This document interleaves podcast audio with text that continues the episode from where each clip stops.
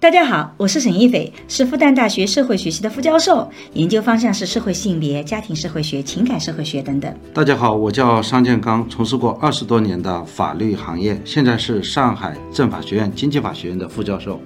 我和商老师会一起主持这档由新事项光之来出出品的播客，从男女不同的视角跟大家聊聊这个时代的亲密关系、婚姻、家庭、社会性别相关的热点事件，同时也会穿插一些我们夫妻的轻松聊天。嗯，大家请记得哦，这是一个闲聊性的节目。那网暴也是说的好像特别冷静，没有悲伤。其实我不知道大家对悲伤是不是有些误解啊？就是悲伤，其实在。浅层的悲伤里面，它表现的其实有的时候是愤怒；它中层的悲伤，它其实出现的是那种啊嚎啕大哭。但是深真正深层底层的悲伤，很多时候它表现的可能是是否认现实，或者在刚刚发生的很长一段时间里，他是保持冷静，他要过很久才会陷入到了一种这个很痛苦的过程中。刚开始你最后处理什么方案，很可能大家还需要经过谈判的。但是你表明愿意这个来处理这件事情的积极态度，对家长来讲、家属来讲是一个正能量，是一个让他不想采取过激行动的一个有效措施。对的。如果你不去这么做，你反过来做，你不能闹，要赔你多少钱，依法赔你多少钱。现在依法赔不了多少钱，那个冷冰冰会非常的让人很受伤。我觉得我们恰恰要反思的就是，当被舆情治理这种逻辑体系武装的时候，是不是我们的人性在这里会消失掉？因为你看，它既不是道德问题，也不甚至是个简单的人性。可是当我一旦把所有的目标都变成说怎么把它控下来，我就不会去看到那些具象的人性所需要的东西。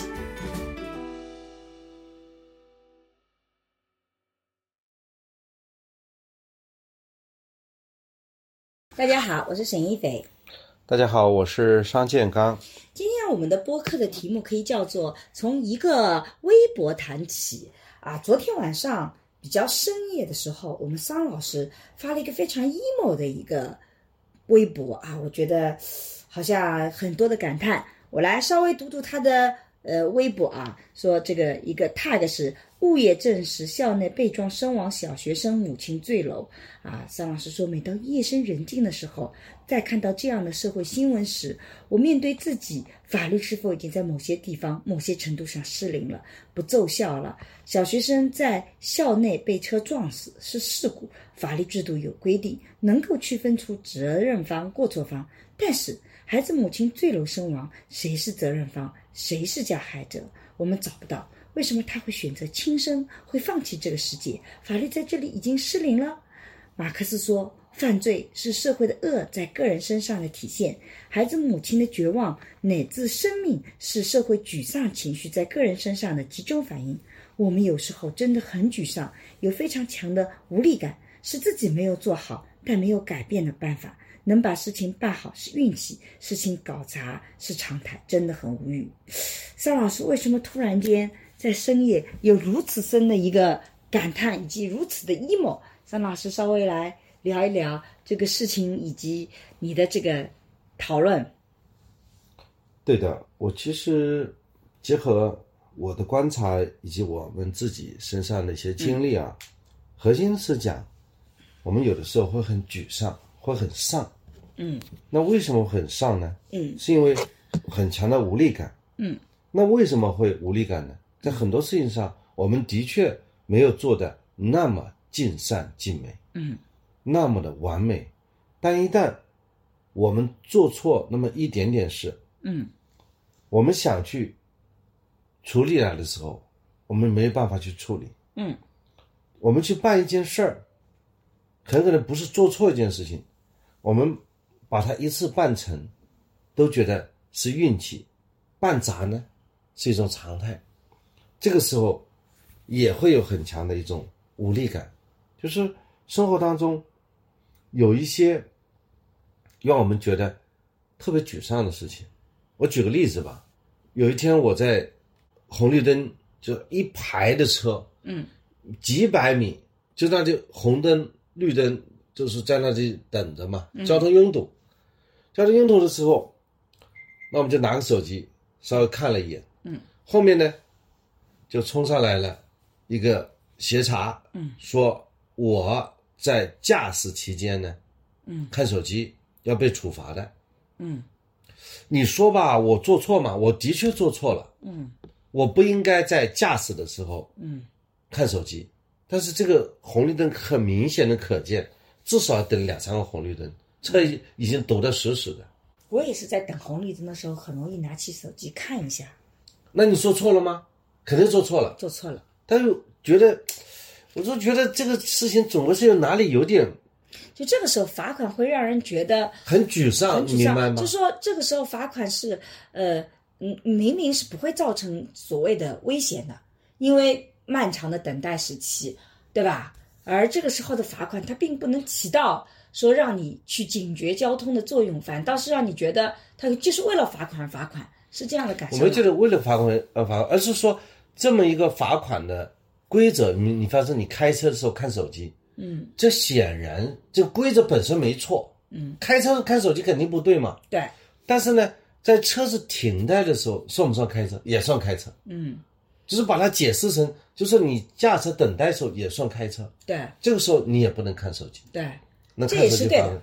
这个也是，这个这个也是对的。但是在这种具象当中呢，但是在如果是在堵在路上堵很长时间，你明显就感觉到了这个车不短一段时间内都不会动，你这时候能不能拿起手机了？对你说开车，他也是在开车。对我车没熄火，但是明显前面堵了几百米了，动都不动，呃，对吧？前面有事故发生，这个时候我拿起手机来，突然就被警察抓到了。你反正这个时候你会觉得很沮丧。嗯那还有很多事情，比方说你带着孩子去办身份证，嗯，孩子好不容易约着时间放学了可以去，然后你什么都带了，带了户口本儿，嗯，啊、什么事情都带好了，然后你跑过去，他说你缺少一份文件，嗯可能缺少其中就一个，但这个文件的信息在另外一份文件当中正好是有的，嗯然后你带了户口本儿，就没有带出生证，孩子已经快成年了，嗯然后他要求不但有户口本，还要有出生证。那么这个时候你就觉得哇，今天又白来了。以后你回家来拿，再过去他又关门了。你讲这些沮丧的事情，我觉得会被朋友、网友朋友们骂的。你看，人家是一个生命的事情，你不过就是开在车上，有点被罚个小款，这两件事情怎么能相提并论呢？你自己这么一个重大的事情，结果引发的是你这么轻的一个阴谋，你也太没有同理心了吧？我觉得你又要被网友骂了。啊，不上是，上期已经有好几个网友骂你了。也不要紧的。网友骂我，那那我所以我还能够承受。我也讲了那样一件事情。上次我妈妈去住院，嗯妈妈去住院的时候，她要她的被打了这个呃防疫针的证明嘛，那我们给她看电子的，嗯，她不行，她要把它打印出来。嗯我说你这个地方有没有打印？她又没有，嗯，然后自己到门口去打印，然后走了大概一多公里，嗯找了一个个打印店，打印一张八块钱。打完以后，我就直接问他，我说你这个地方是不是经常有人来打印啊？嗯，你而且你每次就是就要收八八块钱，是。对吧？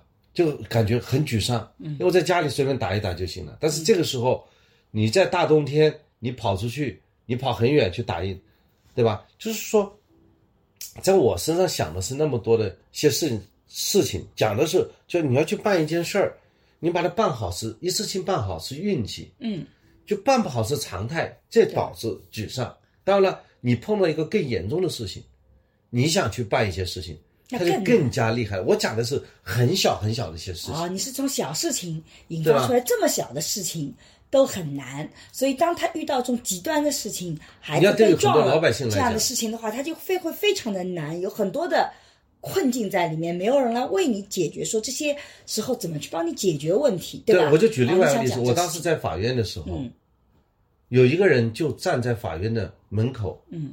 站在那里站了差不多很长时间。嗯。后来我就问他，你为什么要站在这里？嗯。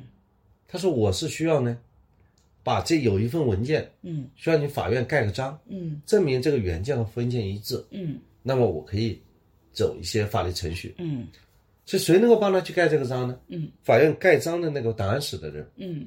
谁能够让这个档案室去盖章呢？嗯，就是这个案件的法官，但这个法官他没有预约，就找不到，嗯。他在那里站了很久，嗯，然后我跑过去，那个时候你还是法官，我是法官，我跑过去，我说我帮你去盖章吧，嗯，你跟我一块去，因为你要证明这个内容，我只要我只要去从档案里查一查，这个材料和档案里是一致，我们不就是把章盖给你吗？任何人就可以帮你去做这样的事情，是不是？嗯，但我那个时候是法官，是公务员，嗯，我有这个权利，我就帮他了，嗯，应该说他比较幸运的，他碰到我，嗯，那么这个时候，其实是按从逻辑上来讲，嗯，没有这样的人会帮他去做这样的事情的，对，而且大家不愿意承担这个责任。这有什么责任呢？哎，这个人是个坏人呢？万一这个人是哎，他出了，他去要去申诉的。对，万一我觉得他申诉是他的权利。那万一他惹麻烦了吗？最后发现是你干了这个事情，你不担心别人对你的眼光吗？哦，不没有这个领导对你是啊，因为我希望他们有我这样的一种那是因为对你来讲是举手之劳的事情，对，但别人来讲是一件是一个天大的一个任务。嗯，所以我就就叫他去。结果呢，你知道这个人是什么表态吗？他说我不去，我要站在摄像头下面，我担心你们会害我啊。就说我们的机关已经到了这个程度了，已经没有办法他让他去让他去获得信任了。我说那这样吧，你愿意信任我，你就把你这个材料给我，我把你拿过去。嗯，我拿过去后，我就很快就叫那个呃小姑娘档案馆查了一操作人员嗯操作一下，档案盖个章给他，就还给他。嗯，然后我就走了。这个时候他突然说一句说一句话，向我鞠了一躬。嗯，他说你是个好人呢。啊，然后我我跟他说，我说我们这样的好人挺多的。嗯，张老师引起这这个这么 emo 的这个事情，是不是张老师先来说一说这个事情本身你是怎么理解？就是呃，前一是什么事儿阵子是吧小学生被撞了以后，这个妈妈。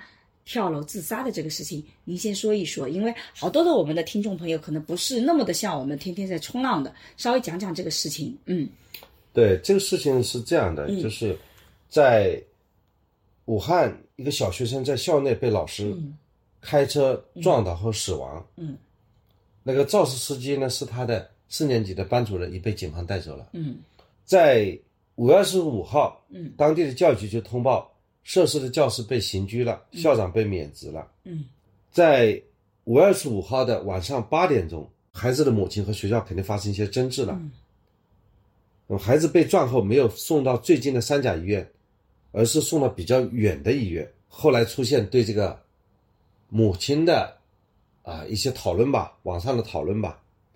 那么在六月两号，孩子母亲在小区内坠楼身亡。嗯，这个是个特别惨痛的一个事件。所以我就想，这个事情是分成两块。嗯第一块就是小孩子在学校被车撞了，嗯导致了小孩子没了。嗯，这个事情，这个事情应该讲是一个法律事件。对，这是第二块，他妈妈跳楼了，这个事情引起了我的一些思考。嗯这个妈妈肯定是极度的沮丧，嗯极度的 emo。嗯那么是什么让她去导致这个 emo 呢？嗯，是她自己心理建设不完善吗？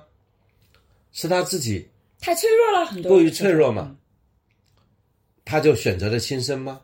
嗯是什么样的一种原因导致他？嗯就是说这种沮丧的情绪，当然是由谁来承担这样的一个责任嗯啊？好像在这个国家治理当中，我们在学习法律的过程当中，我认为这个国家的事儿，要么用法律来解决，嗯在法律之外，就是靠道德来解决。嗯好像这两条法律或者道德，啊，嗯，就能够解决我们这个社会当中的各种问题。嗯比方说家庭内部的事情，嗯官家不理小事，太小事所以家庭自治，嗯对吧？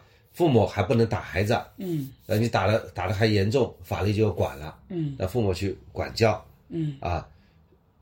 好像除了法律和道德以外，社会上没有什么事情可以不用这个两项嗯，来解决的。对，但是这种事情发生以后，我们的法律好像失灵了，这个道德好像也失灵了。嗯就用什么样的一种内容才能够去管到这个社会，让这个社会变得不是那么的狰狞？嗯所以我就就引发了这些讨论，再想到我自己观察到的，就是从这个事件来讲，就是我能够感受，或者说浅浅的体会到这个母亲的那种沮丧，嗯他的那种无力感，好像我们在社会对他这种无力感，就很难用法律或者道德去去解决它。嗯，所以这个我是我比较困惑的地方。我知道了，就是说，其实你在讲的时候是说，这个小孩子像这个通报里面，其实非常清楚的讲了小孩子被撞以及之后的一个处理的方式。然后，可是后面对于这个妈妈的去世，你就会发现这里面会出现更复杂的情况。目前网络上认为这个妈妈的过世主要是因为网络暴力的问题啊，因为这个妈妈。呃，第一次出现在这个镜头里面是刚刚接到孩子的噩耗，然后那个时候呢，她是化着妆，然后穿着还蛮体面的或者比较好看的一个呃套装出现的。这个时候网上就出现了说孩子都死了，还化好妆出来，还穿了很好的高跟皮鞋，然后呃大家就开始对她的这个着装进行了一些评头论足，因为这个妈妈其实长得还蛮好看的，看上去，所以这个时候对她有一些这个讨论。然后呢，后面呢，她其实提出了一个很重要的诉求，她在网上，她到这个学校去拉横幅了，然后就被所谓的几个正能量，有个叫什么恶能正能量什么的那个，就说啊，这个你这个是拿着孩子。你是想要多要赔款，你就是呃，已经学校也处理了，你还想怎么办？还想怎么样？你不就是想要拿你的孩子来炒作、来赚流量、来多挣钱吗？啊，这个是当时对他的另外一种的批评。然后呢，这个妈妈其实后来呢，她是提出了一个很重要的一个诉求，是说这个孩子死了以后，他们的班主任、他们的老师以及坐在同一辆车上的那个肇事车的两个人都没有到孩子的墓前祭拜过。他认为这个是非常让他觉得很伤心的一件事情啊！他觉得孩子的死没有得到清楚的一个呃一个一一个一个交代啊！你们学校也没有让我更清楚的了解到底是怎么发生的。我需要知道事情的全部，但你们不让我知道，所以他就去可能有拉横幅啊这种行为。然后后面就有警察，有人这个不知道是冒充警察的还是警察身份，跟他讲说你不要多说话，对吧？就不让他说话，所以呃，然后呢，种种的原因，然后甚至后面的人还扒出来了，他穿了呃什么香奈儿的服装啊，然后什么呃这个每次出现都是呃这个呃化呃化好妆啊，然后他每次说话都很有条理啊，一点都看不到他悲伤啊等等等等啊，那各种的问题，然后他跳楼自杀。目前网络上认为说他主要是丧子之痛加上网络暴力导致的。自杀问题，但是其实商老师在这里提出一个更重要的一个问题，也就是说，可能在背后不是简单的网络暴力或者是这个字，而是在整个事情处理的过程中，这种每一次你遇到这些重大的事情，这种无力感导致的。因为我们在这里其实并不想对网络暴力本身再展开进一步的讨论，我们在过去对于这个话题实在是讨论过太多次了，啊，无非就是又一模一样的这个。呃，这种话语体系出现在不同的场合里而已。但是张老师在这里面看到了一个，这个也既不是法律的问题，也不是所谓的道德的问题的一个中间地带。那张老师为什么会有这样的感悟呢？刚才的这个案例，嗯，我们看到这个妈妈她的那种无力感，嗯，比如说她想希望客观的了解事实，对，她也可能没有得到积极的回应，对，所以呢，她采取了一些所谓的。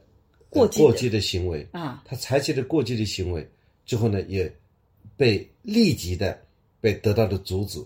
对，你看他的诉求，正当的诉求，不能得到积极回应。对，他采取了一些过激行为得到被立即的处置。对，他会有一种很强的无力感。对，就是他他觉得没有地方去讲他的那个理啊。对，是吧？然后呢，他出现了以后，又出现那么多人对他的一种所谓的。网暴，对吧？也就是说，他得不到任何的支持体系。他在解决问题的时候，既不得不到在这种处理事件机构的支持体系，也没有得到学校的支持体系的帮助，甚至在网络上都是一面倒的在批评他。啊，没有人对他这种表示深切的同情。当然，一定有很多人表示同情。但我们在之前的播客里也反复讲过，我自己也经历过几轮的网暴。就网暴的时候，你会发现那些表扬你的人常常只表扬一次，但批评你的人会反复批评，而且那些批评的话会非常深入的伤害到你。这个是，所以他就失去了这个所有这些。支持的力量，对吧？对，我相信我们听我们这个播客听到这一段的人，嗯，他可以问问自己，你觉得你现在做一些事情的，你所获得的支持体系是不是足够？而且你，而你真的有没有办法去获得这种支持体系？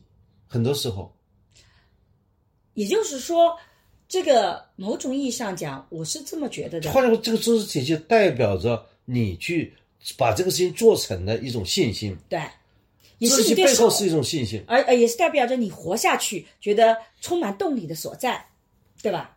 对你，比方说你做一件事情，你做一件事情当中，你这个事情，假设你是有道理的，总归有一个地方说理的。如果你说出这句话，嗯，那你是有知识体系的。对，如果说你已经绝望到没有一个地方可以说理。没有一个地方能够让你去说理的，嗯，你就会很崩溃。对，你觉得这就像一堵无形的墙，嗯你怎么推你就推不动。嗯，所如果你发现在任何地方都碰壁，而你的诉求就是那么一点点的时候，嗯你会觉得很绝望。嗯，所以我觉得在这个世界里面，其实不是简单的网络暴力那么的呃这个致死。当然，它网络暴力起了很重要的作用，它是其中的一环。呃，一个女性，一个一直生活的比较体面，而且她后面自己也说了，其实他们不差钱，家庭的经济条件各方面都挺好的。之所以她突然间失去了活下去的勇气，很可能是她对于自己生存的很多信念体系，在某一刻全部倒塌了，看到了自己生活里面处处的无力感和无助性啊。我们回到这个事情本身，这个比如说孩子本身的这个过世，对一个女性来讲，对男性来讲也是这样的，都是一个极大的打击，因为那个是对你未来生活的一种支持体系，这个是具有毁灭性的。我我们想象一下，嗯，假设这个孩子出事以后，他提出的要求，比方说我要看录像，嗯，他能够看得到当时的录像，嗯。如果说看不到，也有合理的理由让他相信，的确当、这个地方的确是录像没有被嗯。啊、炸掉，嗯。我说没有没有被呃这个地方正好是死角等等，让他相信、嗯。对。这个地方是的确是没有录像的。对，然后说这个人，呃，公安机关也及时的介入啊、嗯把他进行调查，对吧？也不见得说一定要去惩罚谁啊，嗯，也可能那个肇事司机他就是一个交通事故嘛，对他就是个民事事故嘛，对，不见得说呃他又不是故意杀杀人，没有，我相信他本人也并不认为这就这就必然是个故意杀人。对总而言之，这个事实能够回归真相。对。第二呢，这个事情该怎么处理会依法处理。嗯，但是我觉得，呃，这里面可能它不是一个简单的看录像的一个情况，恰恰相反，现在到网络上，我也稍微梳理了一下事件，我觉得对于他的诉求和很多的信息，我们现在的网上的信息是很不全的。我不知道大家有没有拿到更详细的这个信息啊？就是说能告诉我们，因为我刚刚讲到的第一个，可能就是孩子的故事本身就是一个很重大的人生信仰的一个缺失。那么第二个就是，如果此时此刻他觉得会有人给他的孩子过世有一个公道的，有人去对这个事件本身是表示非常的哀悼的，我觉得这个会让他重新有信心啊。甚至我们在过去也发生过很多，呃，子女过世了以后，父母重新把希望寄托在把这个更照顾别的孩子啊，或者对别的孩子进行关爱等等，植树啊等等等等，有很多类似的那个的。哎，但是呢我们有一个妈妈，她因为孩子没了，嗯，所以她就去做公益了。他在一个外在外蒙那边造了一片树林，外蒙、内蒙那边，内蒙内蒙。就靠近内蒙，他们那边是只有沙化，啊，他就跑到那个地方去种树。对对对，我可能大家知道，我们复旦大学曾经有过一个比较有名的我们学院的一个老师，因为呃这个癌症过世了，那他自己本身是在做呃这块的努力的，在那边种树，所以他的他过世以后又是独生女，所以他的妈妈就是既就是帮孩子的这个心愿坚持下来啊，然后呃去做这些努力的工作，所以这一块是我们讲到的一块支持体系。那么讲桑老师刚刚讲到的是第二块，其实不见得一定是说要看录像，因为好像录像是他是看到的。你看他的一些诉求是希望学校能拿出对这个孩子更多的关心来，对吧？而在这个时候就出现了你刚刚讲的几个小故事。你说从法律层面，学校没有给予足够的关心，对吧？他不违法。同样的，从道德层面上，如果肇事的人他是表达了歉意，其他的人没有表达歉意，那实际上某种意义上讲，他在道德层面上，似乎我们也不能够因为一个公共事件去谴责某个具体的道德。但显然，大家一环扣一环的来做，最后导致的情况就是，我们可能就是发现，他就是很不满的，他会觉得学校没有给到我足够的支持体系，是这样理解吧？对，也许他本人就是这样去想的啊。我们现在也不好去做出判断，我们也不觉得学校学校做错。我们在这里要强调，因为这里现在事实都没有披露出来，我们也不好去善加评判。嗯，我讲我前段时间我在帮助一个爸爸处理的学校的一些事情。那么我一个老乡，嗯，他的小孩呢，在学校里面，嗯，大概是因为跑步啊，猝死，嗯，嗯，那么孩子没了，嗯。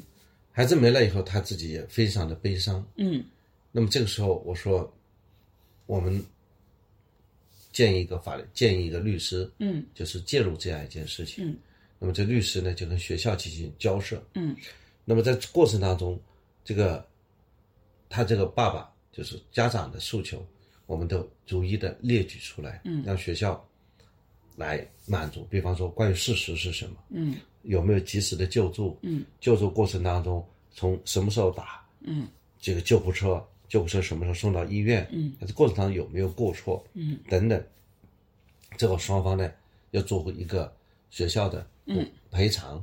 那么这些事情在金额上面大家也都谈妥了，嗯，然后很快的就把这个事情处理掉了。嗯，那我们作为法律工作者呢，要给他安慰，就是希望他节哀。另外呢，他提出的有一些诉求。我们一个法律上给他一个评估，觉得你这个有些诉求是不合适的。嗯，这样的话不打不闹不哭不上不上吊，嗯，那么把这个事情都处理得很好。嗯，他最后也比较满意，我们这个学校呢也比较通情达理。嗯，这个事情事情也处理得非常合法。嗯，最后双方之间的赔偿还到法院去确认。嗯，就法院还确认了这么一个民事的调解。嗯，这个事情就处理得很好，也没有上网。嗯。也没有出现任何的这个新的伤害，嗯，所以说这个时候，我们觉得在总结这件事情，各方做的也总体上是好的。比方说家长可能也比较通情达理，第二呢，我们呢有一个支持支持的力量进去，学校也比较通情达理，然后警方也及时的介入。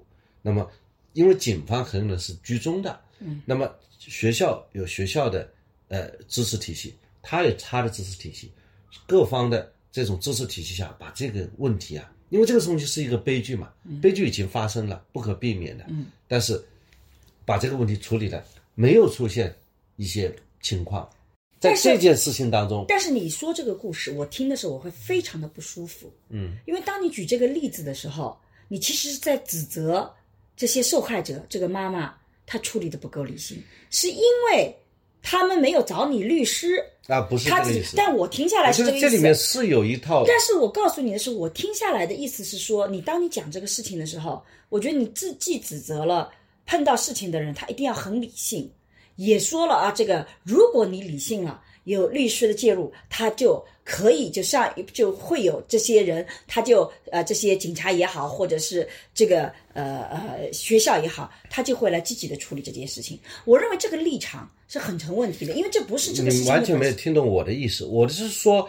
在这个过程当中，由于警方的介入，学校的那个知识的体系、家长知识体系，有这些体系在在一起操作，然后大家相互配合、相互协作。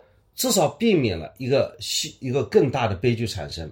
当然，这是其中一个条件，但是是一个是一个条件让它促成的，也没没有说它是必须的。就是说，也我不能说武汉是因为没有律师介入，所以呢，这个产生那么多事情，没有讲这样的一个道理。至少在这个妈妈在处理当中，没有看到太多的支持的力量给到她。但我觉得这个里面，这个支持力量可以来自于律师，也可以来自于社会，也可以来自于整个家庭。没有看到啊，但但我觉得这里面恰恰是因为这个事情它跟你的那个猝死不一样，你那个在一这个你在学校里面一个孩子的猝死，它不是个新闻事件，所以学校在处理这件事情的时候，他没有那个舆情的压力，但是老师在校内开车撞死孩子，而且碾压两次，一次是从脖子这边碾压过。它是一个新闻事件，所以虽然都是在学校里面猝死，它本质性质上截然不同，因为它从这个事情一开始就已经注定了它是一个网络的一个事件。好了，这个时候就会出现一个我们非常熟悉的事情，叫舆情。在这个舆情的处理里面，你就会发现，大家在处理这个事情的逻辑体系就会很不一样的变化。啊，这个妈妈可能是跟所有像这个猝死的妈妈一样，希望你学校能够来更多的关注到我的孩子，能够来有赔礼道歉，你能够来祭拜等等等等，有情感性的诉求。可从学校角度，我觉得他处理这个问题的第一的本能反应，很可能就变成了如何控制舆情。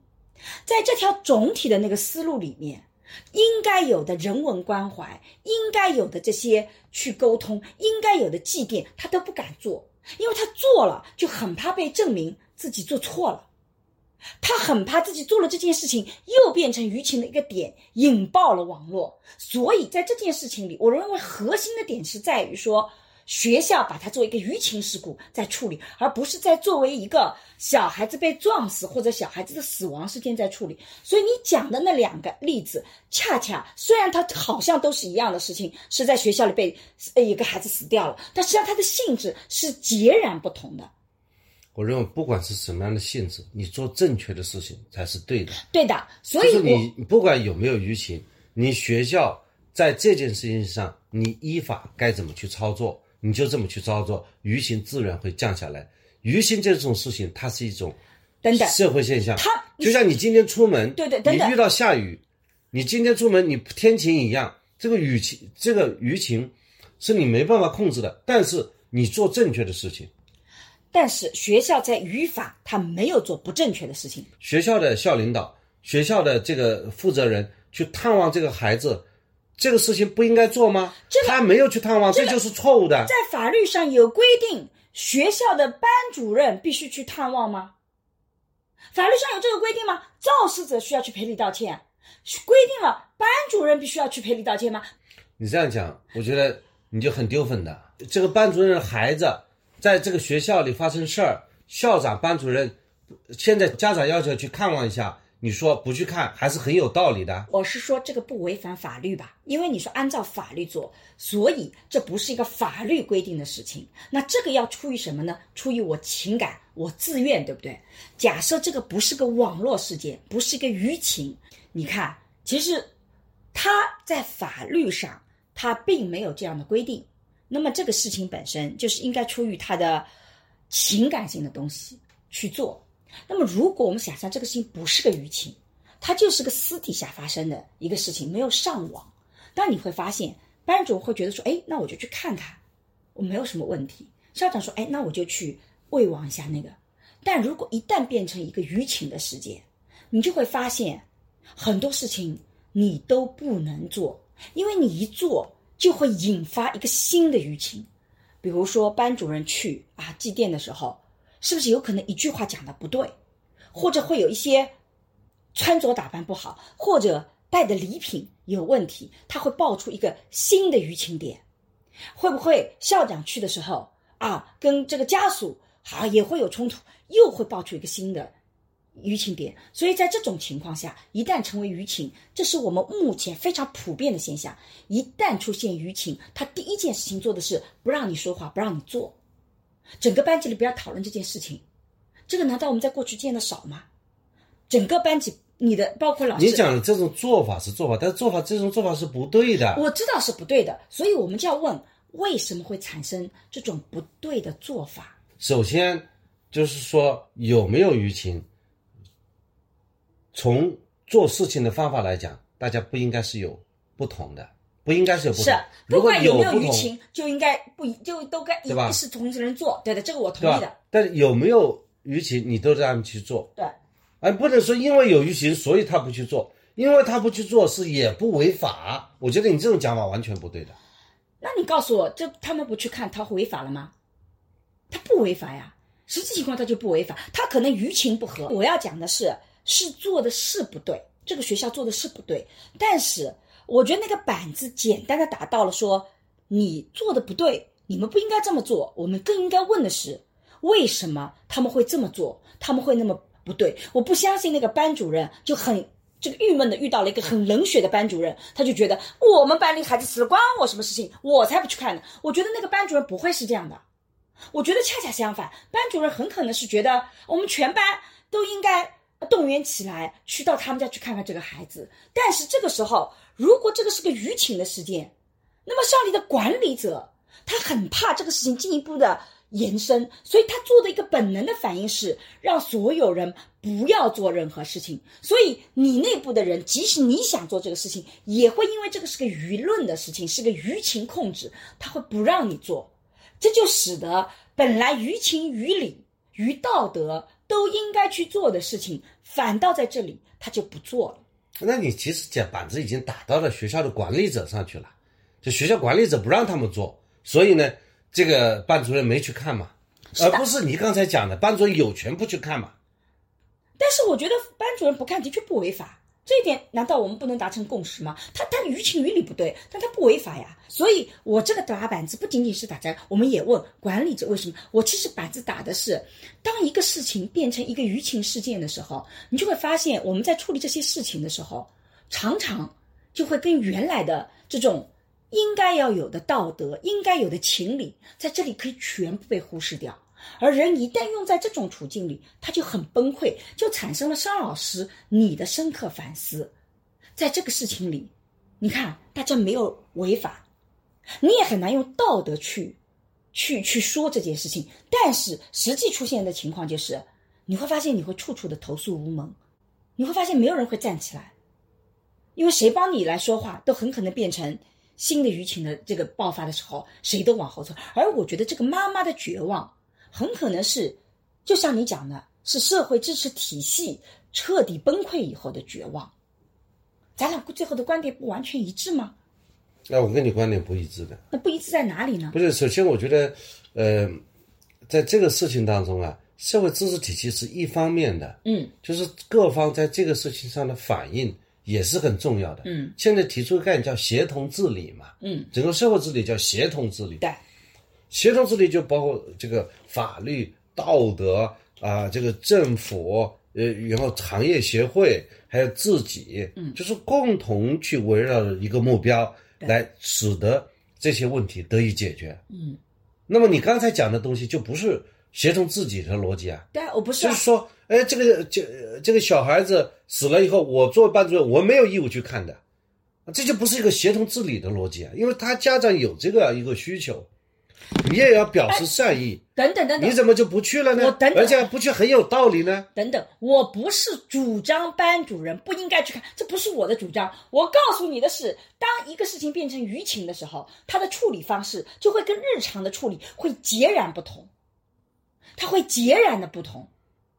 而我觉得这些班主任之所以不去看，很多那个可能是在舆情治理的逻辑体系下产生的行为。你想想看。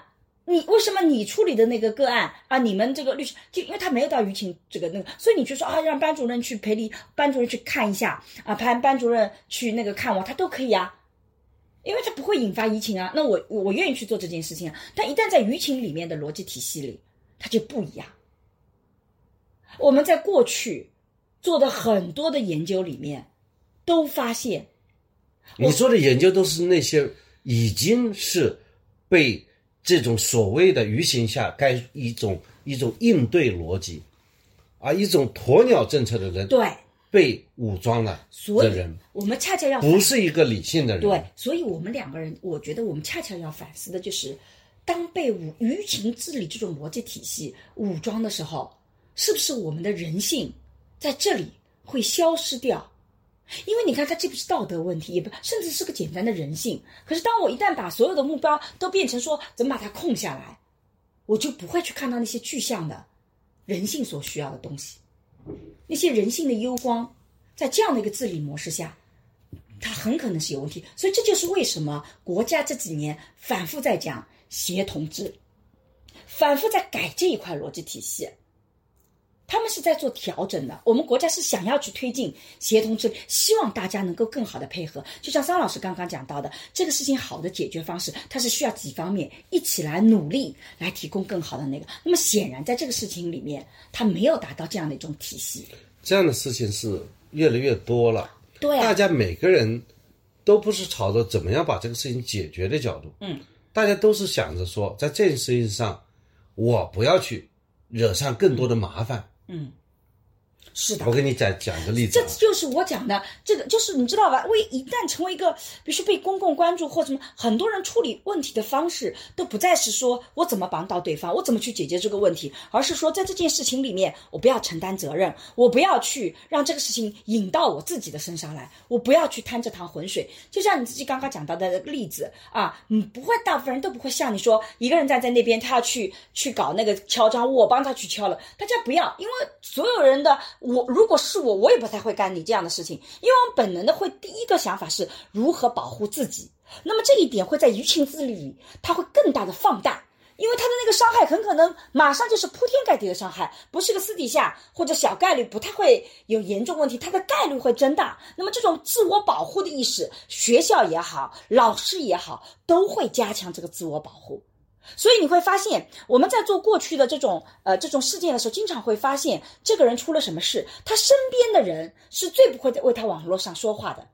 身边很多人是了解这个事实真相的，他的同事、他的同学，但是你会发现这些人没有办法为他说话，为他说为他说话的原因，就是因为我一说话就很可能引火自烧到我身上来，我一说话我会被谈话，对，所以我就算了这了。项也是我和你今天这一次对话所要表达的。就是我们讲的强强调的是路见不平一声吼，该出手时就出手。就说你出手的时候是有一定风险的，而且你所谓的你自己的利益，你要避免损害。对你想想看，假设整个社会不太平，你这点利益谁又能够保障你呢？你这点利益有什么算什么样的利益呢？嗯，你这点损害又何所谓损害呢？是啊，对吧？你所以在我我跟你再讲一个例子，呃，我们老家嗯啊两个人打架，嗯。啊，就是邻里之间打架，嗯。打架好了以后呢，这个一方年龄大的人呢，就是这个出现了一点事儿，嗯，然后呢就不断的就去上告，嗯。上告的结果呢，就是这个另外一方嗯。被拿去判刑了，嗯。对吧？判了几个月，嗯。判了几个月以后呢，他的家属，他的妈妈，八十几岁的妈妈不干了，嗯，也去上告。他本来不上告啊，你告我，我先告你。告完以后呢，又把对方，嗯，啊，这些人都是一个是六十岁，一个七十岁啊，把对方拿去司法拘留。嗯。就两方打架，啊，因为所谓打架吵架，总归不是百分之百的，嗯。一方打另外一方吧，嗯。总归是有相互有过错吧，嗯。他就把另外一方拿去司法拘留。嗯。所以说，然后这个事情找问我，我说其实你这样一种处理的方式啊，嗯。他说我们现在为害怕舆情，嗯。就害怕说你打我打成轻微伤，你公安机关不处理，嗯，公安机关怕这样的事情吗？对。他是必须要去处理，对。处理以后就把一个人起诉了。对，哎，你你这样子啊，我老百姓是说白了很聪明的，嗯。特别是涉及到自身利益的时候，他有一种不公平感，对，那么他又继续跟你搞，嗯搞了以后，那么哎，即便他也搞，也有一定道理，就把另外一个人也处理了。嗯，我说你知道吗？接下来他们两个人都出来，都一起问你搞，都觉得不公平，你公安机关怎么去处理？对，你能不能把当地的社会治理搞好啊？嗯因为害怕所谓的有舆情，嗯，就在实施这样的一种做法。是的，所以说，我就我就觉得很无助，很无奈，对吧？你去处理我处理的很及时，嗯，我要你去实现我的这个正义的时候，我也很难，嗯，因为公安去处理他，他肯定要辩解嘛，因为我们是相互打架，你不要去处理我，对不对？嗯，那么公安机关他说你不处理他，就显得我们不作为嘛，对，那我就要处理你嘛，嗯，就感觉这里面到底是法律出问题，还道德出问题？我觉得一脸困惑啊。都不是呀、所以我就觉得这里面我们现在出现了一个新时代的一个新问题，就是你会发现有些事情，假设这个我我愿意承担责任啊，我就私底下帮你们警察，我就帮你们调解掉了。以前我们警察经常这么干，对吧？虽然我们以前也对这种私底下的调解，呃，各打五十板，我们有非常的这个讨厌的地方，对吧？但现在很多的警察会来做这些我来个体来承担责任来去做的事情，但现在因为我们怕出现这种。啊，有问题的那个，所以我们个体不愿意承担责任。那我们的这个事情，谁都不愿意承担事情，你会发现这个事情就会处理的非常复杂，到最后没有就把人受益的。小事搞大，对，对吧？程序搞长，但只要我不承担责任就好啊。对，现在现在就处在这种状态，整个社会都是这样，大家都不承担责任。对反正我没责任。那么你又你你可以的，你比方说你有案就必立，那么案子进来我帮你立，到派出所去报案就立，立完以后你举报对方，那我就要去调查。呃，假设对方呃和你发生肢体接触，我就把对方给司法拘留。对啊、对，你因为你接受对方，对方举报你，我又把你给司法拘留。对就是现在整个警察的处理的逻辑就是这样的，是的，但他并没有解决任何问题。我我而且导致，而且你要相信他们是邻里啊，他们是邻居，回去以后他还在住在一起啊，他们之间又吵架，你们又又处理，又去又去拘留他们。就没有一个人站在双方的立场去考虑这些情绪的问题呢？包括我们讲到最后的网络暴力，你说这些人就是有的时候只是说了几句话而已。你也看了一些网暴者，呃，《三联生活周刊》曾经在去年有一篇就是这些网暴者的一个采访，你会发现这些人在日常生活中并不是我们想象中的那种 loser 失败者，也不是那种充满愤怒的，然后我就把愤怒发到网上的。它里面很多人都是日常生活中生活的很正常的，比如说这个男性三十五岁，有一个呃五岁的孩子，白天呃去工作，晚上回到家里给家里人做饭。他只在每天晚上之前，他开始在一些帖子里面去骂那些主播，他觉得骂得很爽，他每天就做这件事情，然后他在日常生活中都是很好的。然后另外一个人，他就觉得我是正义的啊，你们这些癌症病患者在网上，你们都是假的，你们这是去骗流量的，所以呢，我是正义的想法，我去做。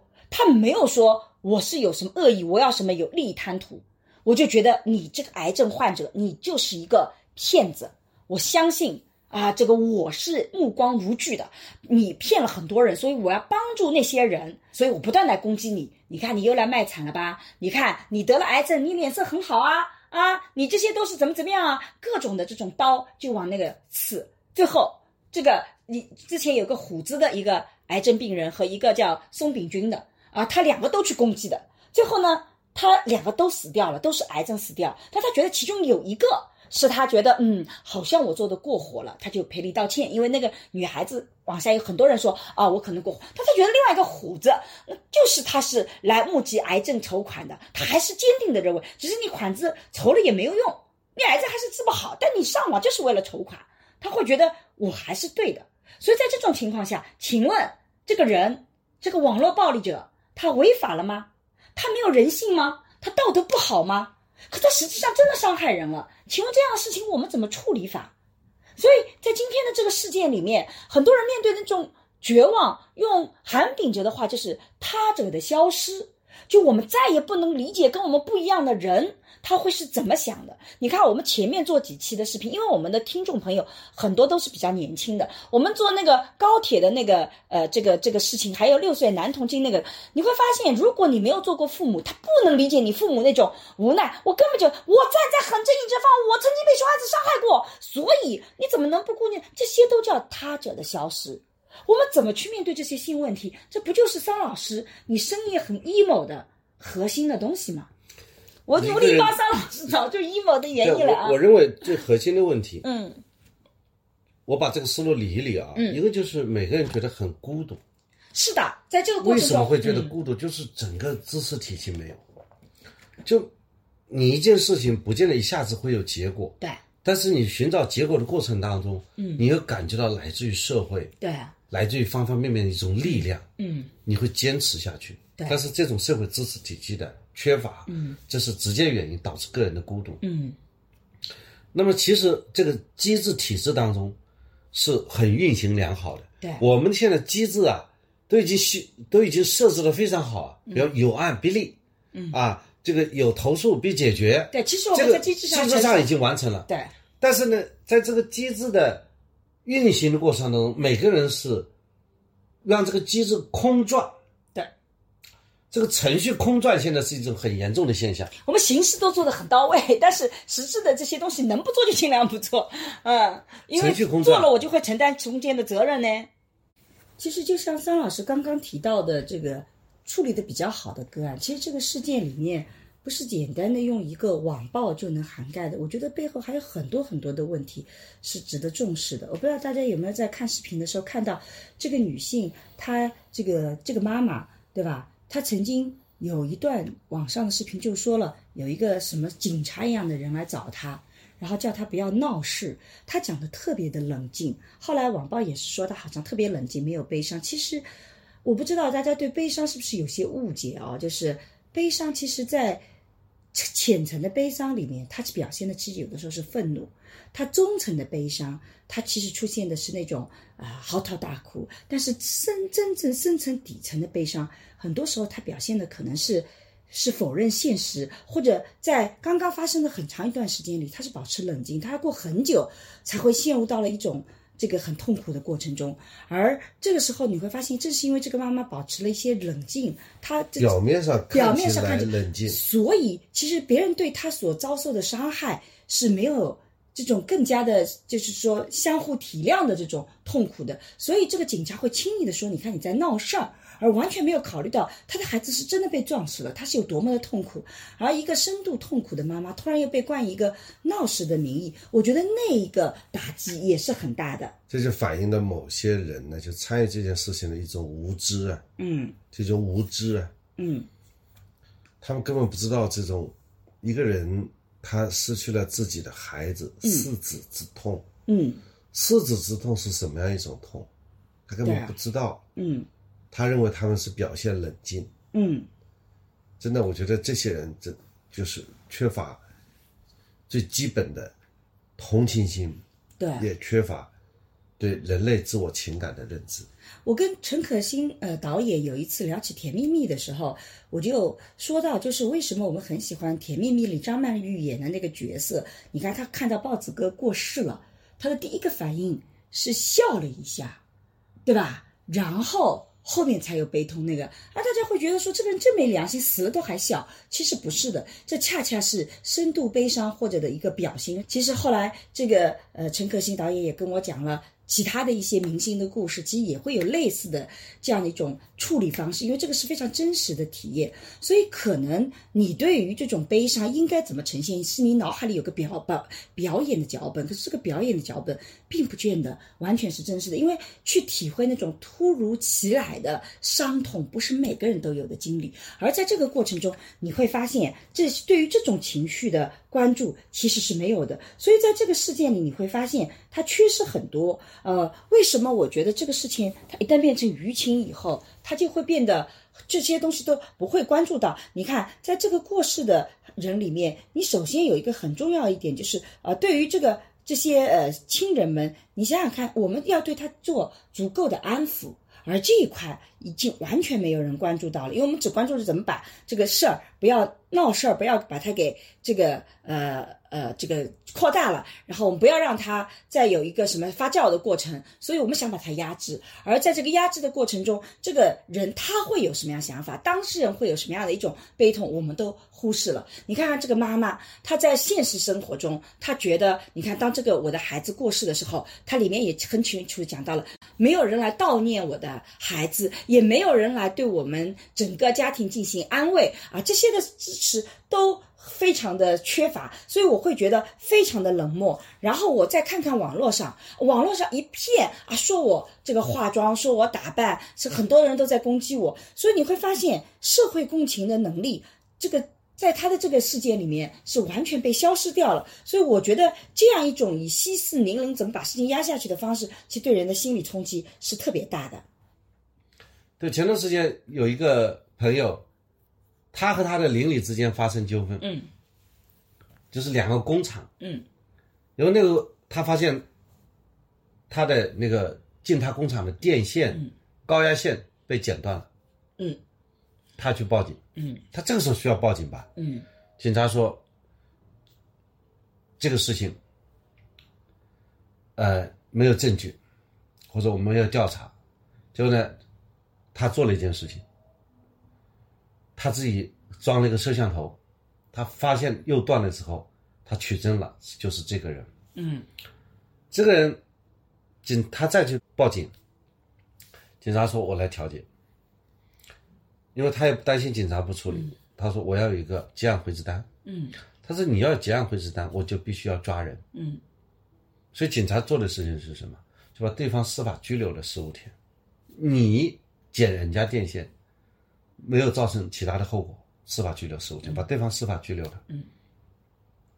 然后，对方跟他之间不是又是邻里嘛？对方又在举报他里面有违章，嗯，警察又来处理他违章。然后又又抓，没有啊，就警察要拆他的违章。嗯，我就觉得，你说这个事情好像大家都是按照这个程法律程序来，现在很多是走程序嘛，就进系统吧。你发现这类碰是的到一个情况吗？也就是我们都在走系统，好像我们觉得不走程序，我商老师讲了就违法了。我总觉得这里面缺少一点什么缺。少一个什么？以前的老娘舅。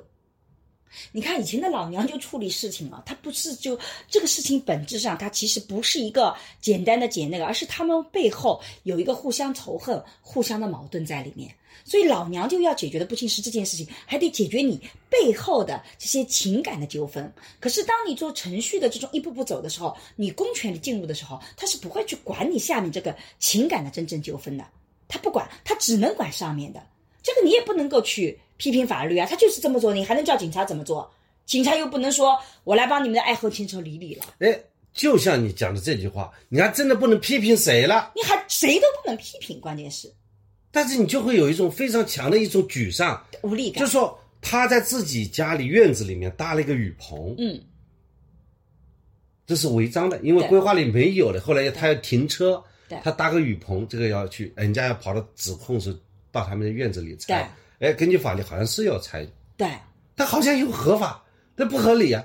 是呀、就很多的问题，以前呢，就是说我们的处理方式里面，这些很多的事情，其实会有一些老娘舅出来，但现在你会发现，民间的老娘舅没有了。其实不能全部依靠法律处处理的，所以以前在那么好，不靠法律，靠道德，这里好像也没有道德施展的空间。也没有道，就是靠什么呢所？以呢，老娘舅老年就是做那个的，但现在我们会发现，现实生活里我们不再有那种热心的老娘舅出现了。以前有一个人叫中人啊不能就就很多以前有这种所谓的中人，有那个的，他有一些事情是往那个走。我以前在做呃，我们在上课的时候讲那个泸沽湖无父无夫的国度，讲那个呃这个摩梭族对吧？他们在处理事情的时候，其实他们比较少的走到法律那个层面，他们很多的时候都是通过内部的像这种呃一个屋屋的那个屋主，他们那个屋的那个老大啊，这个家长，还有这种当地的这种比较有声望，他们去做这些处理。他处理的时候是以情感逻辑的，因为他们整个泸泸沽湖摩梭族的整个的人生的目标就是家庭和谐，和谐要比成功对他们更重要。所以他的母整个的族群的目标也是和谐，而不是所以说一定要分清正义是谁是正义，谁是不正义，到底谁是公平不公平，然后到底谁是呃怎么样子的一种呃这个利害关系。他主要目标是和谐，所以他处理的逻辑体系就很不一样。那么在这个过程中，你会发现这个族群整体上的确是一直很和谐的，因为它处理的逻辑也不一样。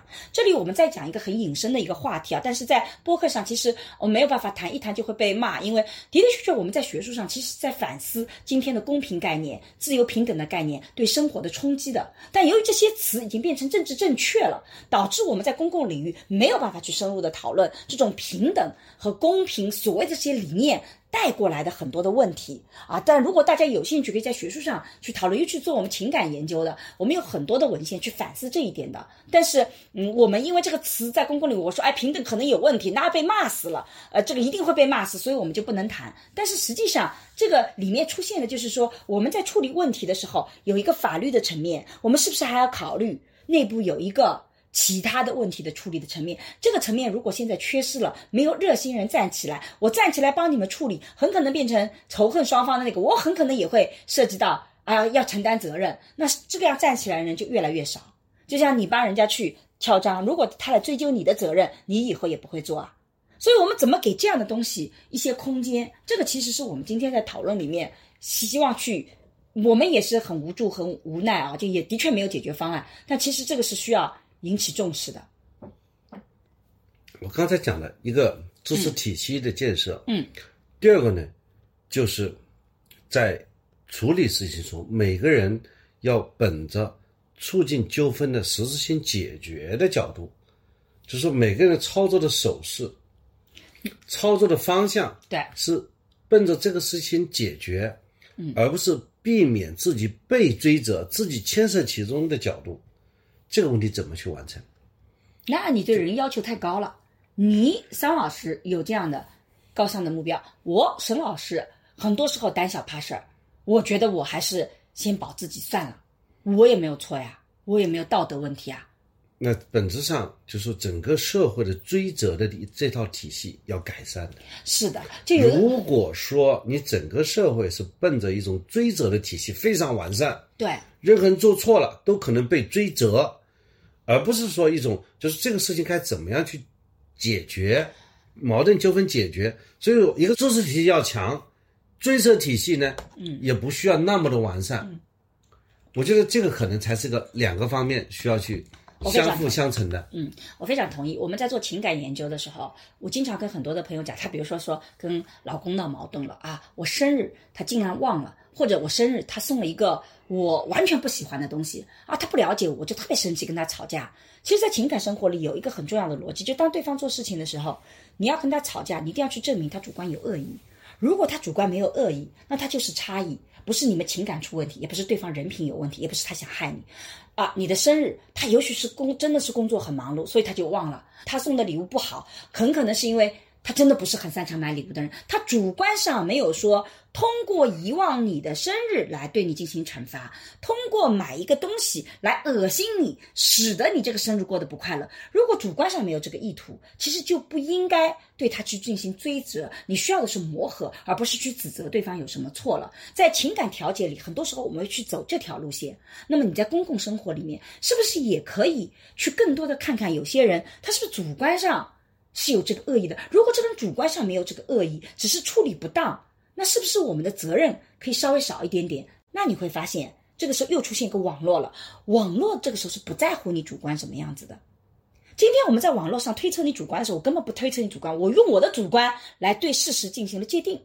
啊，你这个妈妈竟然出现的时候有理有据说话，没有悲痛到崩溃，那我就觉得你不够悲痛，你就是为了这个事情来搞钱的。我用我的主观替代了所有的事实，事实是什么？真正做的事情。所以你会发现，一方面我们完全的不在乎对方的主观，另外一方面我们的主观又完全替代了所谓的事实。所以在这个里面，你刚刚讲到的，那怎么能够要求人？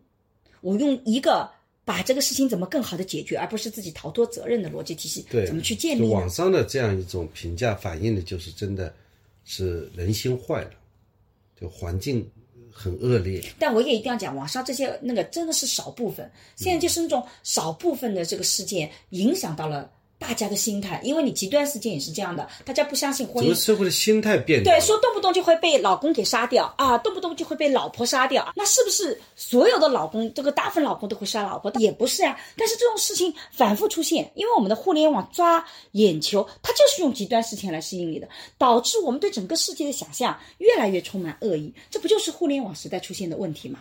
互联网出现了这些问题，我认为是很难去避免的，这是啊互联网的特征，对。互联网的流量的特征决策的。是的。那么你更更重要的事情，这个板子呢，去打到那些网暴者身上，对。嗯只有那个极端的，否则的话也影响互联网整个的一个自由的言论，对。对吧？我们更在乎的是每个人要有他自己的，在社会应该给每一个弱小的个体，嗯，就人是这个社会历史当中一粒尘埃，要给每一粒尘埃给他要有建设强有力的知识体系，嗯，让他觉得我是受法律保护的，对。我的正当权利就能够得到法律的保障，对。他要有这样一种信心，嗯，你敢欺负我，对不起，我不需要采取一种很极端的、很吸引流量的方法，我就能够依法让你得到惩罚，嗯，那么这个要建立一套，呃，一套知识体系。第二呢，就是但我在这一块里，可能跟你有点不一样的想法，我就觉得可能不是所有的事情都是可以依赖法律来解决的，这可能是你的第二点要讲的东西，是吧？第二呢，就是说你在处理这些事情当中，你完完全全是依法那个依据所谓的法律的程序来处理，而不是奔着这个事情的实行解决。比方说，很多的吵架，在在一个小小地方、小县城的吵架，两个小学生之间的打架，你可能你要奔着调解、让他解决矛盾的角度了。如果说我们警察讲的啊，这个不要打架啊，打赢了进看守所，打输了进医院，嗯，是不是？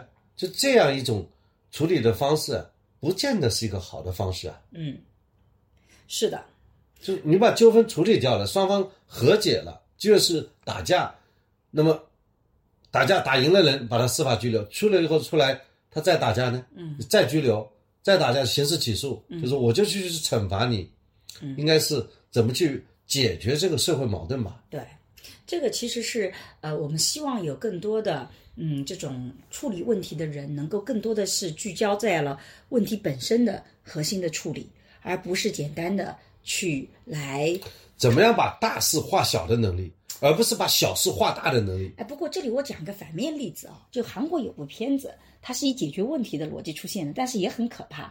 呃，可能这个这我忘了那个韩国的片子是叫什么，反正它是这样的：一个黑道老大，他呢公交车站头遇到了一个善良的姑娘啊，他那个，然后那个善良的姑娘呢被一个杀人犯啊这个性侵杀害了，然后呢这个呃这个黑道老大就特别的生气。他就抓住了那个杀人犯，想要砍死他。在他砍的那一刹那，警察出现了，就把那个杀人犯给逮住了。啊，要用法律去来对他进行惩罚。但是这个杀人犯是个非常有经验的杀人犯，他已经把他所有的证据抹得非常干净，尤其是指纹，他把自己的五十个手指全部已经烫的没有指纹了，他把指纹全烫没了。所以现场即使。这个没有什么证据是能证明他那个的。然后最后，警察跟这个黑道老大他们就达成了个交易。这个黑道老大伪造了一个这个证据，证明他这个杀人犯杀了。然后呢，这个黑道老大的要求就是他要跟这个杀人犯。关到同一个监狱去，因为这个黑道老大为了证明他把自己也牵进去了啊！我们两个人是这个，我身上有个伤口，他身上有个伤口，我们是怎么互殴的啊？我们把这个心那个，然后他进去了。然后这个故事的结尾就是这个黑道老大进到这个监狱的时候，所有人就说啊，老大好，大家鞠躬尽瘁。然后那个杀人犯坐在一个角落里面在看书，然后那个黑道老大对他邪魅的一笑，然后那个这个这个杀人犯就在那边。就是 那种很复杂的表情，这个故事就结束了。我看这个时候呢，我其实特别不是滋味，因为韩国现在讨论很多时候，我就在想，这个就是所谓的正义吗？好像也有问题啊。但是他的的确确是以解决这个问题为目标导向的。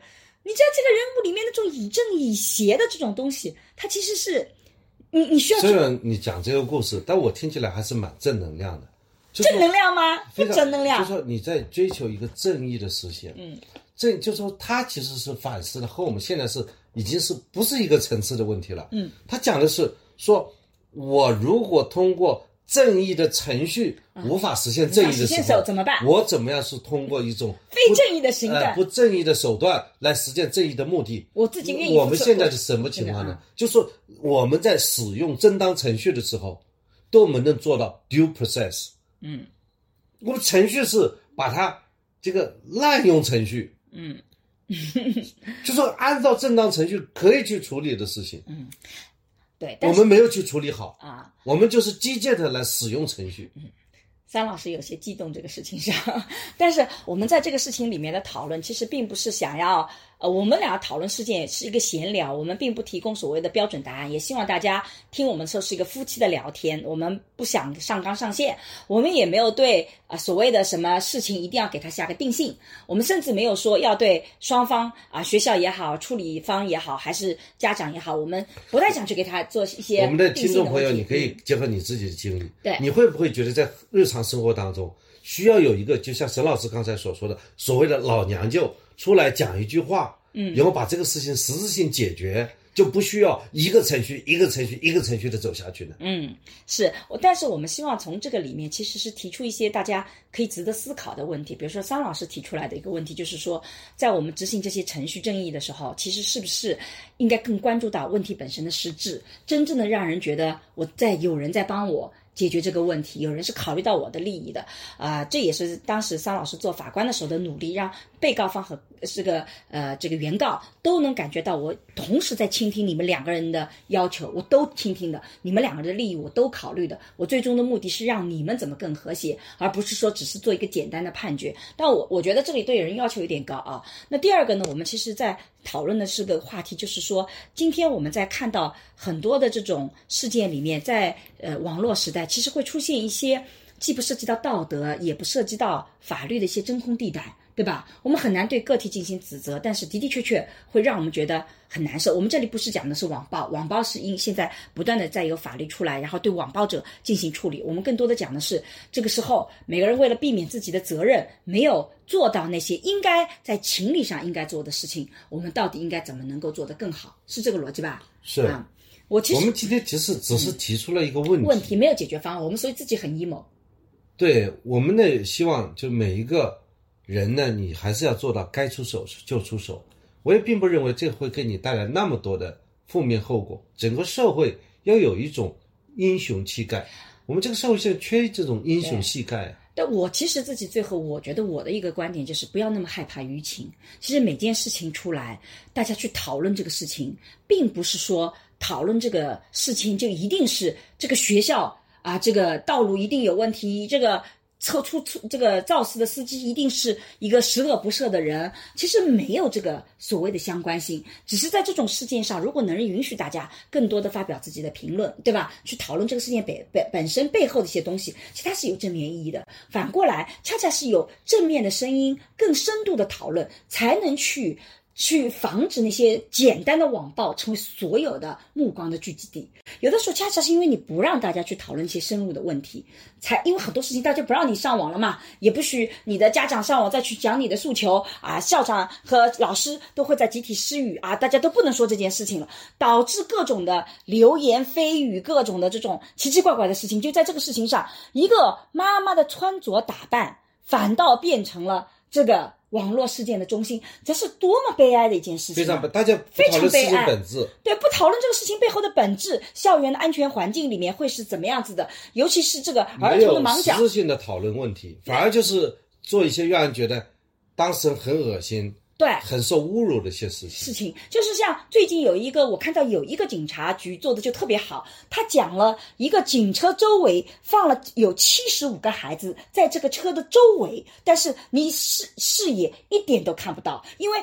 这孩子比较身体矮，啊，身高比较矮。那么你如果成年人你是能看得到的，但你身高矮的时候，七十五个孩子啊，在前面、后面、旁边，你在这个里面都是视线的盲区。我们怎么去解决这个问题？尤其在学校里开车，你需要在注注意到哪些问题？这个我觉得是非常好的一个讨论啊。那这些讨论得不到关注，得不到眼球，因为它既不能让你情绪很激动，也不能让你对这些正常的好的讨论，它没有。就是说，应该是把这个事情整个过程，对吧？通过呃模拟录像的形式，对，把它反映出来，然后去分析到底是什么样的原因，对，就怎么去避免对下一个悲剧产生。对，在学校里面的车辆和我们的小学生怎么样做到隔离？对。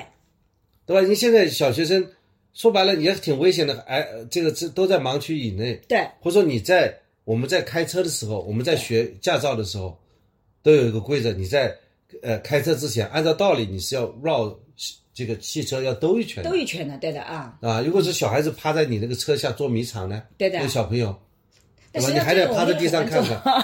不是，这个问题是你，如果你车是停在幼儿园那里面，你就一定要走。停在小学里面。你是要有这个意识，车里面是不是有孩子？对，是的，嗯。或者说，你既然有两个人，你可能一个人开发动着，另外一个人要去看一看，这是基本的安全意识。是的。所以我觉得像这些话题，你看，都是非常有价值的。你要讨论这些问题可。是如果这些声音都不允许发出来，这个事情就被压掉，那你就会发现网络的视角，因为没有足够的这些讨论的深度，也因为越是有身份、有知识的人，他越容易受到这种压制的力量，对吧？他就没办法说话了，然后就有各种各样奇奇怪怪。我在看到对这个妈妈穿着打扮这个的时候，我就想起我当年写了一篇学术的文章，叫《辣妈》，就是我们今天对妈妈的要求其实非常全能型的。我们不仅希望妈妈各种很全能，而且还希望妈妈要长得很漂亮，要做妈妈没有妈妈的样子，对吧？这是我们对妈妈今天新的要求啊！妈妈去参加家长会，孩子都会要求你妈妈做得好，就要穿着的好一点点。怎么今天突然出现一个很体面的、长得很好看的妈妈，也注重自己打扮的，又变成了这个妈妈不够悲伤啊？这个妈妈自己有问题，她不是个好妈妈的一个形象了呢？那你需要想想看，我们做女人，我们是多难的做妈？我们应该在该漂亮的时候不要漂亮，我们应该在该蓬头露面的时候就要蓬头的露面，这个是很有问题的。我觉得这种指责，这个是特别的无聊的，尤其在这种伤心欲绝一些重大事件里，这些人把这个目标。关注点放在这里，这是多么的无聊，是多么的缺乏人性啊，对吧？那我就觉得解决这些问题怎么办？我们当然是希望更多的网友呢，更多的意识，因为我们也发现这网暴者不觉得自己在网暴啊。这才是核心的问题，对吧？但我们更希望的是说，把这些问题拿出来讨论，不要很多的事情就压制了，大家都不能说话。所以你会发现，这个妈妈很委屈。我发现，我觉得你要说这个校长和老师可能也很委屈啊，大家都很委屈。对，我觉得这个我非常赞同。我没觉得好像那个那个啊、包括那个肇事的那个老师，他也会很委屈。他也会有他想要说的很委，屈他的这个原因是什么？我们也得听听他的说法，对不对？所以我就觉得有的时候把事就是情公开化，允许互联好的方法。网上发言，就会允许很多理性的讨论。对，因为不允许互联网上太多的发言，就会只会是让这些八卦的啊、这个莫名其妙的声音留在那里，因为反正都是无效的、无用的。是的，就是说，学校在这件事情上的处理是很不到位的。学校他应该对这个家属啊做一些必要的安抚，让家属有机会进行一些这个情绪的释放，嗯让家属觉得他能够有一个支持的体系。对，至少你要让家属不去闹也好，不去怎么样也好，不去采取一些过激行为也好，学校的这种态度是很重要的，怎么处理是第二步，是，但是你要表明态度，是的，这是很重要的。别人就看着你的态度，嗯，决定了他下一步的措施。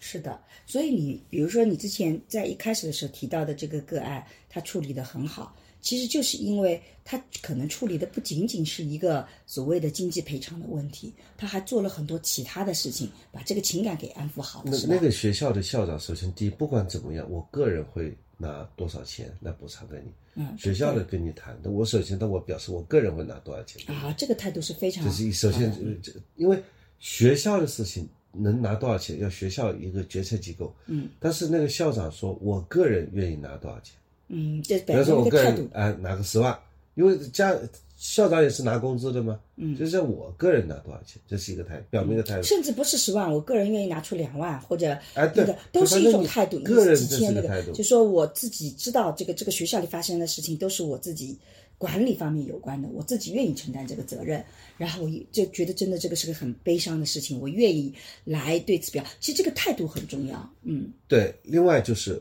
就是家长想去了解情况，他是全面配合的。对。就是你家长想了解什么，然后就是请律师去调查，对。他的全面配合调查，对，就该承担责任就承担责任呀。嗯，是是的，你这种认错的态度，你愿意公开透明处理的态度，对，那么这个就是让家家属觉得，反正悲剧已经发生了，嗯。怎么样的，尽可能的把这个事情处理掉了。嗯。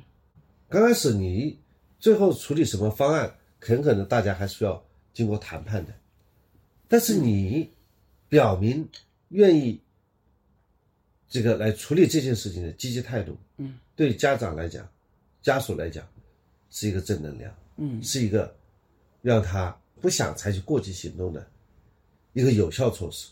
对的，如果你不去这么做，你反过来做，你不能闹，嗯要赔你多少钱，依法赔你多少钱，嗯，现在依法赔不了多少钱。那个冷冰冰会非常的让人很受伤，也不你不要闹你说也不是钱的问题，讲的有道理吧嗯嗯。你不要闹，嗯，依法该赔你多少赔你多少，能赔多少钱？嗯，现在这个损害死亡赔偿金很少的呀，嗯，这往往实际上谈下来的死亡赔偿金，比法定的赔偿金要高得多，对，这也是个现实呀。嗯。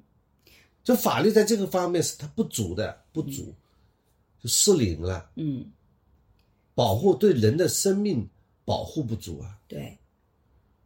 所以其实你看，这个妈妈也有个很大的诉求，就是我希望能够去知道这个事实到底是怎么样子的。这个其实是一个非常正常的诉求。我们在这里并不想绑架其他人说啊，你校长一定要赔钱或一定要怎么样子，因为在这个事件里，我觉得这个家庭他不是那么的在乎钱，他在整个的讨论里面都是希望说能看到事实到底是怎么一回事儿，而这个诉求也没有办法得到满足。那么，何况在谈到赔偿的时候，他很多时候是要的是你的一个态度，但如果你冷冰冰的态度，他就会非常的受伤，对吧？这里的确既有态度的问题，也有实质利益的问题，因为这就是人的生生命的价值啊，嗯。这也是一个社会文明的程度。嗯，是的。然后在还有一个点，我觉得也是，就是如果一旦大家都关注在那些什么穿着什么很多重要的问题，还也会被忽略的。另外一个重要的问题就是，其实当一个这样的事件发生的时候，其实对身边的人，不仅仅是当事人，包括身边他的同学等等，都是会有。一些创伤的同时，我们又网络上也整天关注的是那些什么穿着打扮这些这些能够这个讨论的，你就会发现整个的社会的这种共情的这种体系会彻底的失灵，让人就觉得在里面特别的孤独，不是一个钱的问题。这个社会支持体系里，桑老师在一开始就提出了一个这个社会支持体系的概念。这个社会支持体系的概念，它不仅仅是在金钱上的支持，很多时候是情感上的支持。那带入到这个妈妈的这个角色里。满眼望出来，现实里面有人说他自己孩子死了，还有人说他在闹事，他想要真实的情况也得不到这个真实的情况的这个这个能够被看到这些我孩子到底怎么死的，然后身边也没有那种说来实质性的给到他一些共情的这个，呃，也没有人来吊悼念他的悼念他的孩子，然后最后的时候到网上去看看这个这个是什么样的一种这个。这种各种奇奇怪怪的人在指责他，他的冷静、他的体面、他的穿着、他的长相都被在评头论足。我觉得这个整体结合在一起，才是使得他这一个曾经很体面，也没有任何这种看上去有什么心理抑郁啊等等问题的人，就在那一刻被垮掉了。我觉得那才是一个完整的途径。是的，嗯，是的。如果整个的情绪在一次事件当中被压泄出来，那么他整个的社会这种。这种丧气、这种无助感就会累加。对，嗯，所以我们其实做这个呃播客，其实也是希望我们能够找到更好的方法，或者呃能够找到更好的这种呃思路，去能够避免这样悲剧的产生。最近我们看到有很多的社会现象，让我们觉得不可理喻。嗯，比方说开车在马路上撞人，嗯，这样的情况，它也是有这个个体。就受到很大的这个压力，嗯，这个个体违法犯罪，对吧？但是我们不是说他违法犯罪是有理了，他违法犯罪百分之百没理的，嗯，我们要看到从社会管理的角度来讲，嗯，是社会整个压力还是比较高的，对，每一个个体他犯罪是有他应该承担的法律责任的，嗯，是必须要去惩罚他的，嗯。但是从社会管理的角度来讲，嗯，惩罚犯罪是必须的，但是社会治理不仅仅在于惩罚，嗯，在于还在于预防，在于疏导，在于疏导。嗯嗯，好，我们基本上可以把我们这个聊天稍微总结一下吧。啊，中间也有很多意见的反复啊，我觉得我的观点可能经过讨论呢也发生了改变 啊，就是我我我总结一下我自己的一些观点啊。那么首先呢，我就感觉就是会有一种沮丧，嗯。啊，会有一种无力感，嗯。啊，那么举了一些例子，嗯，就说我们这种沮丧、无力感来自于我们呃正当诉求，嗯，或者我们认为正当诉求的，在在寻找的这个权利实现的过程当中，得不到一种有效的支持，对，缺乏一种支持体系，嗯，那么我们也分析就是这种支持体系所导致的一种原因，其实也没有找到太多的答案。嗯，更多的是因为我们现在已经有了相应的程序了，但我们的程序啊空转的现象比较严重。嗯，就是是因为程序空转，就我们在程序当中没有解决我们自己要解决的问题。嗯，所以呢，我们就不断累加呃新的程序，嗯，和走这个新的呃这个救济的途径。嗯，这些呢，就是导致了我们更加的沮丧。对因为我们就会在程序当中消耗掉，甚至放弃掉自己。是的。而我自己的关注点是，我觉得这个事情一旦一个事情成为舆情，它在处理的时候就会有很多的走形，尤其在这个舆情处理的时候，会完全忽视到人的正常的这种呃情感的诉求。心理的诉求，其实这种被漠视，它对现代人来讲也是一个非常大的伤害。所以，我是希望我们能够稍微改变一下对于这种事情的鱼群的这种处理的方式。我也希望有更多的空间给到每个个体，能够呃更清楚地表达自己的诉求。其实像这样的事情，它并不会引起特别大的问题，然后大家也要相对的更宽容一点。关于网络暴力这件事情，也是这个事情里非常突出的一个情况。但因为我们之前聊过网络暴力了，所以我们在这里就不再重复了。最后，我其实特别想讲，其实嗯，我自己这几年在公共事件里，其实不太会愿意去对一个具体的人的事件去进行一些批评或怎么样。其实他做的不够好，因为我觉得很多时候每一个人有的时候做错一件事情，常常背后是有一个需求在里面的，甚至很多时候他可能没有意识到自己错误，甚至很多人可能在有些特殊场合里，他可能甚至连建议都不想听，所以我觉得那个是个很微妙的过程。那嗯，在这个事件里面，所以我也并不想去。指责某一方，尤其不想指责这个失去孩子那一方，他们有任何处理，我觉得他们简直就是他们的正常应该做的事情，也是他们一定会这么做的事情，没有任何错的地方。同样，我也并不想指简单的指责这个学校会有什么问题，而是说考虑在一个大的环境里，当每一个人都觉得做这件事情的目的是自己不要承担责任、不要犯错的时候，你会发现我们可能会造成一个更大的错误啊！尤其是这个社会越来越不容忍。犯错误，我们今天在互联网上也好，现实生活中也好，我们的试错空间是越来越小的。其实反过来，它可能会造成更大的一个错误。这一点，我希望在未来有机会再跟大家好好的去聊一聊这方面的问题啊啊！最后，我也是对这个母职重新有一些想象的地方。那最后，我们也是觉得，嗯，其实对于这个上四孩子的这个家庭，真是表示非常深切的这个同情啊，或者说是。也也没办法表达这种感情，因为我们自己都是做父母的，孩子的惨死对父母来讲简直就是一个摧枯拉朽般的一个打击，所以那个是真的是很疼痛的。我也希望大家在面对那种丧丧丧失孩子的，像为什么我在江歌事件里面一直觉得江歌的妈妈，我觉得不管他做什么，我都不想批评他，就是因为我觉得丧失掉孩子，他是真的是很。痛苦的一件事情，我对于那种啊用死去的孩子作为流量来博取什么什么东西，我觉得这种个案还是相对比较少的。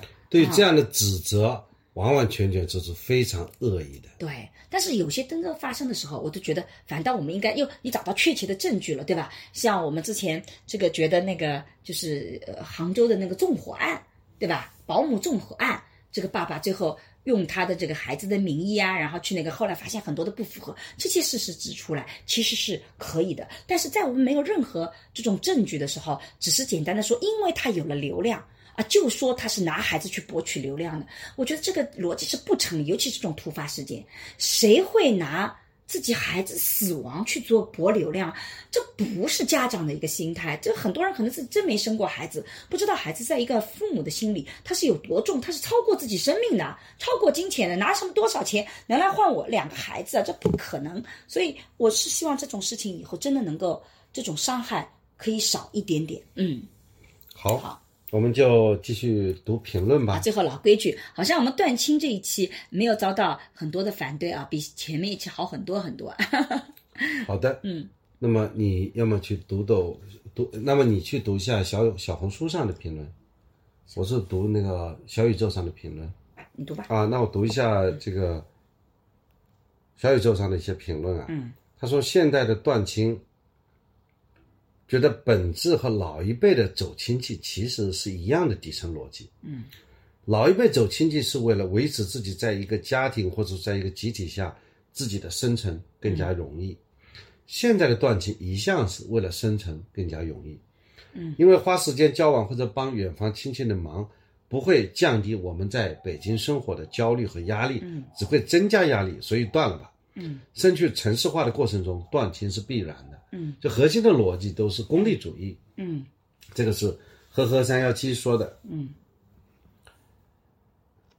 呃，五月底了。嗯，他说我非常反感一人得道鸡犬升天这种模式。嗯，尤其在中国这种权力至上的结构下，比方说一个村子里出了一个省长大员，都希望他能够福音乡里，但他凭什么就能批财政的钱去给老家大修大建呢？嗯，给老家亲戚安排这个呃萝卜坑康位呢？嗯，呃或者弄出一些有政府靠山可以不正当竞争的关系企业呢？嗯，对隔壁村子公不公平？嗯对全省的人公不公平？嗯，如果只是用自己私有的部分对老家资助，那是没有什么好说的。嗯，但是现实呢，有很多情况是公私不明。嗯，啊，为了面子调用不属于自己的资源，用不合法规的手段，嗯。去援助所谓的乡里，其实对其他没关系的人都是一种剥削和压迫。嗯。啊，这个应该讲还是有一定道理的啊，因为它也是一种理想主义。嗯。我们并没有说这个呃，你要去啊、对乡贤要家里提供帮助是一件好的事情，而只是说中国人他有这么一种观念啊，你做了大官，那你应该是要对本乡本省这个有一些帮助。嗯啊，这种诉求是对吗？不一定对的。嗯，换句话说，和现代的法治观念本身也是相违背的啊。对啊，还有这个 Rabbi 说，听过一句话是人类感到无趣，而在普通的生活中感到有趣。最简单的方法是让情绪波动。嗯啊，还有一位是科科汉的哈，我家亲戚在我家高中上学的时候对我照顾很多，所以我现在每年还是尽量去走走。所以他们念叨的很多问题让我很烦。嗯，但是我现在经济独立，他们对我也没有什么实质性影响。嗯反而使我比较用一种超脱中带有温情的视角看待他们。嗯在我心里，他们就是一些说不上有多有钱呐、多有文化，但是对我心眼不坏的长辈。嗯过年回来听他们啰嗦几句呢，嗯也是对他们人生信仰、价值、意义感的肯定。嗯啊，因为这这位呃可哈哈呢，他是就说和这他已经有牵连了、有联系的这些人发生继续的连接。嗯，我们讲的断亲，就是说这个亲戚本来就不熟，他仅仅是有这种血缘关系，对吧？有血缘关系向下，那么我现在有没有其他共同生活的经历？没有这种时空的交错，那就把这个血缘关系给断掉吧。嗯，是这样一种情况。我这里也读一个很有意思，说有的人这是 Leo Leon Up 他说，有的人不知道“断亲”这个词，但可能和亲人的关系名存实亡。对于很多人来说，他人即地狱，自己一个人过得风生水起，为何要与他人产生这个瓜葛呢？它有趣点在哪里呢？有趣点就在于“他人即地狱”这个词，现在是被越来越多的提到，这其实也是我们讲他者的消失的一个结果。但实际上，嗯，一个人能够过得很风生水起，其实在社会学里它不成成立。一个人是没办法过得风生水起的，你只是可能是只是你的亲戚不再是你主要的交往对象啊，但是你可能是需要其他的身边的人的支持体系的，所以一个人风生水起，它其实很难的。你事业发展也得需要有合作伙伴，对吧？你在学校里也需要有朋友，等等等等啊。但是我特别能理解他这种，就是啊，算了，一个人就那个。我觉得年轻人很多有这样的想法，我觉得嗯，也是一个个体化社会里面必然会出现的。嗯对，这里面很多朋友希望出彝族继承的这个话题嗯，那我们下啊，我们下次。聊一个彝族，我找一些那些呃比较有趣的案例吧，嗯啊来讲讲。嗯呃，我觉得总体上评价还是非常好的，基本上认可我们这种观念啊。还有很多的朋友特别有意思的就是觉得我们俩聊天很有意思，互相要把双方拉回主题。然后有人觉得说我们聊天跟他们聊天一模一样，然后有人觉得我的语气词比较有意思啊，这个谢谢谢谢。然后还有人说商老师有的时候真的说不过沈老师啊。啊，这位毛毛糙毛毛躁躁说啊，他的确讲话比较毛毛躁躁，因为他说，呃，男嘉宾有点跟不上沈老师的思维啊。会用比较 private 的不合时宜的打断沈老师的表达，对他可以显得他是估计是第一次来听吧？怎么你不承认？不知道男嘉宾是谁？比较毛毛躁躁啊。嗯，还有人说段青为我的白眼狼行为寻找合理性。但是我觉得这些评论都非常的有意思啊！就其实看评论也是我们一个很大的一个乐趣啊。我们因为这期没什么问题，所以我觉得欢迎大家继续发表评论。对对对对，我们有的时候就分享一些我们觉得有意思的点啊。好，我们今天就到这里。好，那个如果你有什么希望我们聊的话题，也请在评论里告诉我，你对我们今天聊的这个话题有什么问题和不同的观点或者同样的感受，非常欢迎你分享给我们。好，拜拜拜拜。大家好，我是沈一斐。那在过去的几年里，其实我做了很多的课程，想要帮助大家系统的学习爱情啊、性啊、性别啊，以及怎么去做沟通的内容。所以呢，在公众号“光之来处”，你可以找到社会学的爱情思维课、沈一斐的性教育课、沈一斐二零二一聊性别等等这样的课程啊。你在这个公众号上还可以找到运用心中的 CP 和重新认识你这样的情感沟通的桌游。哎，我在过去的岁月里，其实特别希望能。能够通过系统的知识，通过一些实践性的方法，能帮助大家在亲密关系里面成长起来，能帮助大家的自我变得越来越好，生活越来越幸福。那么，如果大家想要了解一些诶有关家庭教育的相关视频和内容呢，可以在视频平台搜索沈一斐和桑建刚，我们一起来聊聊那些育儿难题。好了，今天的播客就到这里，谢谢你的收听，我们下期再见。下期再见。